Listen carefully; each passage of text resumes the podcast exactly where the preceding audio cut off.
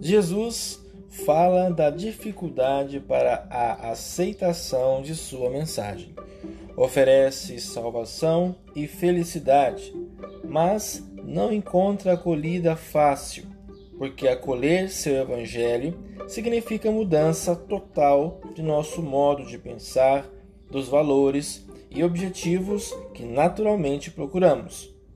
É preciso deixar tudo, confiando apenas num convite interior, sem garantias nem provas palpáveis, sem resultados imediatos.